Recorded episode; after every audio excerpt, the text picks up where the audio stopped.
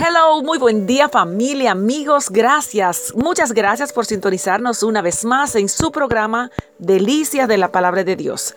Como sabemos, en esta semana hemos estado compartiendo acerca de Jesucristo como mediador de un nuevo pacto.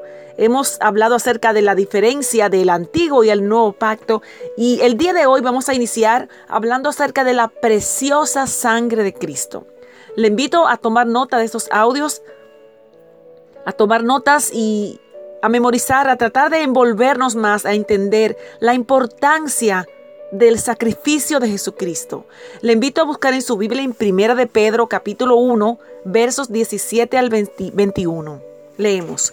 Y si invocáis por Padre a aquel que sin acepción de personas juzga según la obra de cada uno, conducíos en temor todo el tiempo de vuestra peregrinación sabiendo que fuisteis rescatados de vuestra vana manera de vivir, la cual recibisteis de vuestros padres, no con cosa corruptible como oro y plata, sino con la sangre preciosa de Cristo, como de un cordero sin mancha y sin contaminación, ya destinado desde antes de la fundación del mundo, pero manifestado en todos los en todos los posteriores tiempos por amor de vosotros, y mediante el cual creéis en Dios, quien les resucitó de los muertos y le ha dado gloria para vuestra fe y esperanzas sean en Dios. Aleluya. Aquí el apóstol Pablo hace un llamado, un reconocimiento a aquellos a valorar esa preciosa sangre de Cristo. Sin duda el derramamiento de sangre de Jesús es esencial, básico e indispensable para la fe cristiana. Sin sacrificio nadie puede relacionarse con Dios. Por esa razón el Señor diseñó que a través de un hilo rojo de la, de la muerte, la renovación, la reconciliación estén ahí. Y lo encontramos desde Génesis hasta, hasta Apocalipsis. ¿Qué queda si se le saca toda sangre a un cuerpo?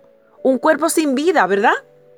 Lo mismo sucede con la Biblia las sagradas escrituras no serían más que literaturas históricas si eliminamos las partes desagradables que encontramos, por ejemplo, en Levítico, que tienen que ver con el sacrificio de Jesús en la cruz.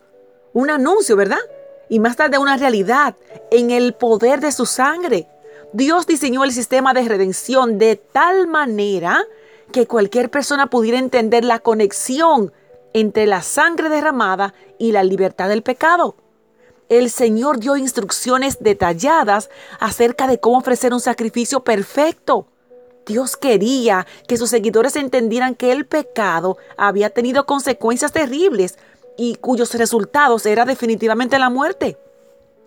La primera víctima mortal en la Biblia fue el animal, cuya piel fue utilizada para cubrir la desnudez de Adán y Eva. Génesis 3:21. Cada vez, fíjese, cada vez que un israelita traía a los sacerdotes un cordero o un par de palomas, reconocía que la paga del pecado era la muerte. Romanos 6:23. Y mire, Dios eligió una solución definitiva para que el problema del pecado y del mundo, eh, indicando que necesitamos estar claros al hablar de lo que ocurrió realmente en el Calvario. No podemos dudar, Jesús entregó su vida en sacrificio para que a través de él seamos salvos. Jesús derramó su sangre por usted, mi amigo. En una de, eso es una declaración impactante que debe revolucionar nuestra vida y dejarnos tomar la decisión correcta. Es también el mensaje que Dios repite en toda la Biblia. Lo anunciaron los profetas. Sin embargo, muchos israelitas, para los cristianos del primer siglo, lo estaban esperando, pero no les reconocieron. Y la pregunta va, ¿reconoce que esa sangre preciosa de Cristo fue derramada para salvarlo a usted? Le dejo con la respuesta. Bendecido día.